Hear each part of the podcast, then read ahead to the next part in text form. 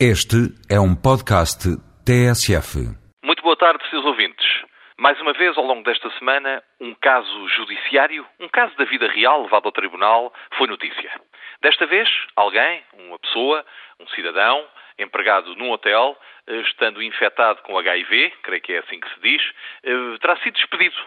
Eh, esse despedimento foi confirmado pelo Tribunal de Primeira Instância, depois pelo Tribunal da Relação de Lisboa, e levantaram-se muitas vozes discutindo esta decisão. Afinal, se aquela infecção não é suscetível de se transmitir para outras pessoas, que sentido faz despedir este, este, cidadão, que vai ficar eventualmente sem emprego, com dificuldade em prover à sua vida, ao seu sustento? Que sentido faz tudo isto? Bom, este caso, que não conheço em detalhe, suscitou-me algumas reflexões. A primeira, é muito difícil julgar. E numa intervenção que fiz numa outra estação de rádio, cheguei mesmo a perguntar à minha interlocutora o que é que faria. E até aos seus ouvintes, o que é que fariam? Por um lado, tem alguém que está infectado com um determinado vírus, o HIV ou IVH. Há estudos médicos que dizem que não são conhecidos casos de infecção de terceiros.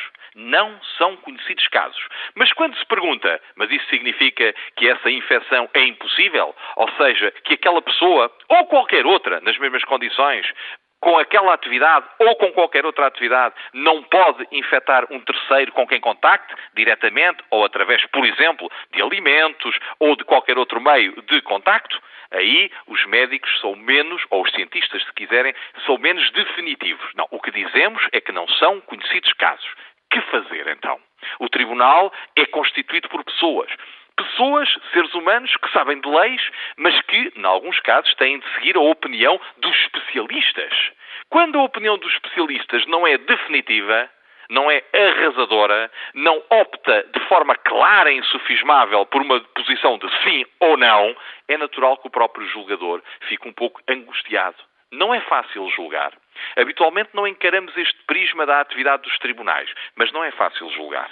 Achei curioso que no final da notícia se dizia: bom, agora terá de ser o Supremo Tribunal de Justiça a resolver o problema, ou como por vezes se diz, a descalçar esta bota. É verdade. E aí suscitou-se uma segunda reflexão. Tantas vezes se diz mal dos recursos, tanta vez se criticam os recursos, se diz que são coisas inúteis, só para perder tempo ou para gastar tempo, para atrasar as decisões. Como veem, senhores ouvintes, não é verdade.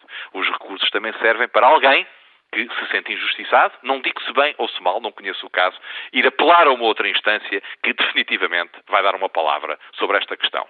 Muito boa tarde e boa sorte para Portugal já agora. Todos desejamos ganhar a Finlândia e seguir em frente para o europeu.